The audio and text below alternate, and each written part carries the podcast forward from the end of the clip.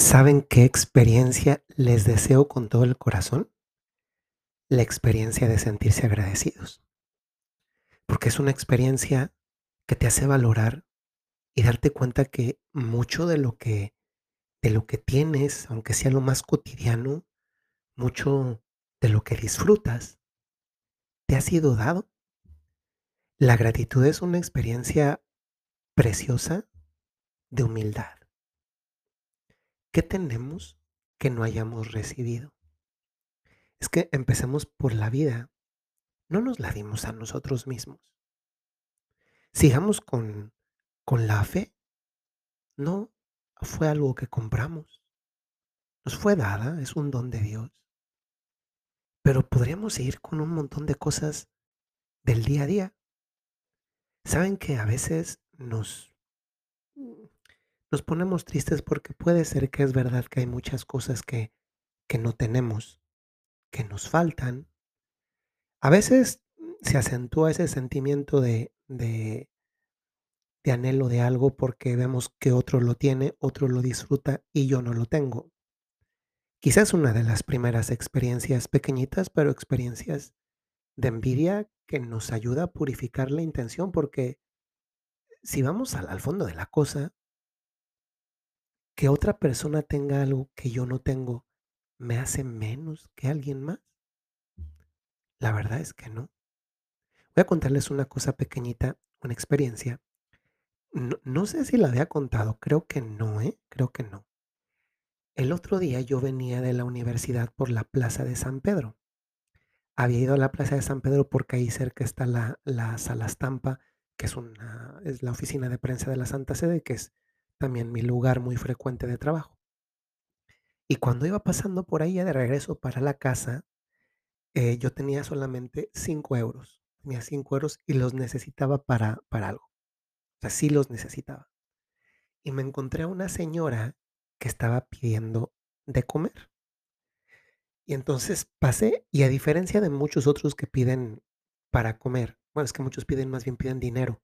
Ya me ha pasado alguna ocasión que alguien eh, se enoja porque no le doy, ¿no? Por- pues, no no le doy, lo tengo para mí, ¿cómo se lo voy a dar a usted si no lo tengo? Pero en ese caso yo me fijé que la señora en su mirada se veía algo diferente. Entonces avancé y, yo dije, sentía por dentro "Es que se los tengo, tengo que comprarle algo de comer.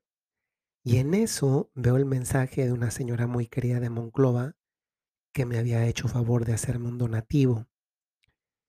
Y entonces, pues Regresé, saludé a la persona primero, le pregunté cómo estaba. Y fíjense que qué pasa cuando uno pregunta, ¿eh? Cuando uno pregunta y lo hace con pureza de intención, porque de verdad yo estaba interesado por la persona, pues resulta que que conoces más a profundidad a aquella persona a la cual estás preguntando. Y me decía que, mm, que era una persona, eh, huérfana, porque y que no era de Roma, era de de Nápoles, al sur de Italia. Era señorita porque aunque ya tenía unos sesenta, sesenta y cinco años, de un aspecto muy descuidado, el cabello sucio y despeinado, la ropa también, pues, se veía mugrosita, eh, no tenía todos los dientes, mm, un poquito subida de peso. Ella se dedicó toda su vida, invirtió toda su vida en cuidar a sus papás. Sus papás fallecieron, no le quise preguntar ya después qué pasó con la casa, pero supongo que si no está en la casa, pues hay muchas posibilidades, que la casa de los papás no era de los papás, que alguien más se las quitó, si se las quitó para pagar, el hospital o las medicinas o yo no sé. Total que se quedó en la calle y se vino a Roma y vive pidiendo limosna. Y me lo contó y, y- se dirigía con una bondad padre, se veía una mujer de fe. Entonces fui a comprarle la comida, regresé y ¿saben? Yo me di cuenta, yo ahí ahí le agradecí a Dios, sí, le agradecí a la señora de Monclova, que no hacía el nombre para no no no no apenarla, y y le agradecí la experiencia a la señora misma, porque lo que ella me contó me hizo valorar a mí, pues, que no estoy en una situación de calle como la de ella. E eso no es como para decir: "Qué mal está ella", y quedarme ahí, la constatación y ya, ¿no? Es que eso te mueve a ti mismo a decir: "Híjole, yo estoy en una situación que, pues bueno, no soy un multimillonario, pero en cierta forma tengo lo más esencial que no tienen a veces muchos multimillonarios y que es una relación con Dios. Hoy pasé, fui a clase de radio y de regreso pasé por un templo de adoración de monjas de la Orden de Santa Brígida. Y entré ahí y pues es un- una iglesia de adoración perpetua y estaba una monja en, en adoración. Y pues yo dije, Dios mío, qué impresionante porque, porque esta mujer es una influencer. Esta sí es una influencer. No los padrecitos y las monjitas que bailan en TikTok, que hacen chistes. No, este es un influencer. ¿Y saben qué a mí me hizo interpelarme en que yo también todos los días estoy media hora ante el Señor en la Eucaristía antes de, irme a dormir? Todos los días. Bueno, yo y todos los de mi comunidad. Y ahí es donde yo soy también un influencer. Y van a decir, padre, y a ver, a lo concreto, ¿po- ¿podemos ir aterrizando? Y la respuesta es sí, podemos ir aterrizando. ¿Y saben en qué voy aterrizando? En que tenemos mucho que agradecer, ¿eh? Ante todo a Dios nuestro Señor. Oigan, ya pasaron dos años de que inició la pandemia y aquí estamos. ¿Te has tomado el tiempo en alguno de estos dos años para decirle al Señor, gracias porque estoy con, vi- con vida? Incluso, tal vez muchos de ustedes que me escuchan son sobrevivientes. Primero agradecerle a Dios, agradecerle el aire que respiro. ¿Se imaginan que, que también el aire nos lo cobraran el oxígeno? Y que en ese tiempo que sube todo también sube el precio del oxígeno. Híjole, qué, qué duro, ¿no? Pero además de a Dios, también a los que nos rodean. Muchas veces solamente nos enojamos con los que nos rodean y tal vez necesitamos, necesitamos comenzar a agradecer, agradecer tantas cosas de tantas personas que nos rodean.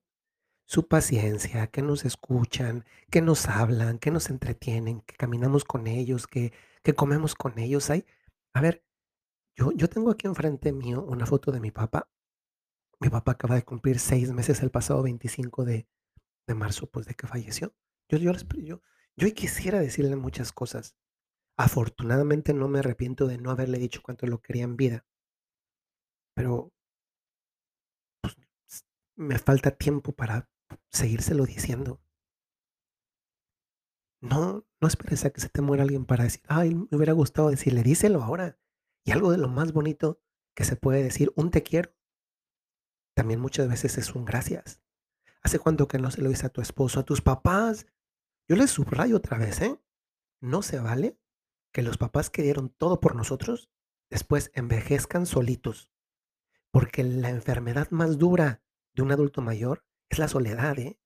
Que nadie los visite, que nadie los abrace. Después de todo lo que hicieron por nosotros, tenemos mucho que agradecer y hoy yo también, de manera particular, sinceramente, quiero decirles gracias.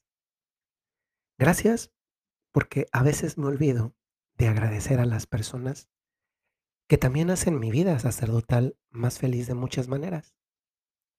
A veces me olvido de decirles lo mucho que realmente les aprecio por ser una parte importante de mi vida, una parte importante que además surgió en tiempo de, de pandemia con estas comunidades, con el del podcast, que, que son muchísimas personas de tantos lugares del mundo que yo nunca esperé conocer. Así que gracias por estar ahí también para mí. Y créanme que yo también le doy gracias a Dios de poder ser un instrumento pequeñito, frágil, que hierra, se equivoca, que no es perfecto, pero que le quiere echar muchas ganas y que a través de esas ganas que vienen del amor a Dios, también quiere seguirles sirviendo. Conclusión, amemos a través de la gratitud. Soy el Padre Jorge Enrique Mujica de los Padres Legionarios de Cristo y desde Roma les mando un saludo muy, muy cordial. Hasta luego.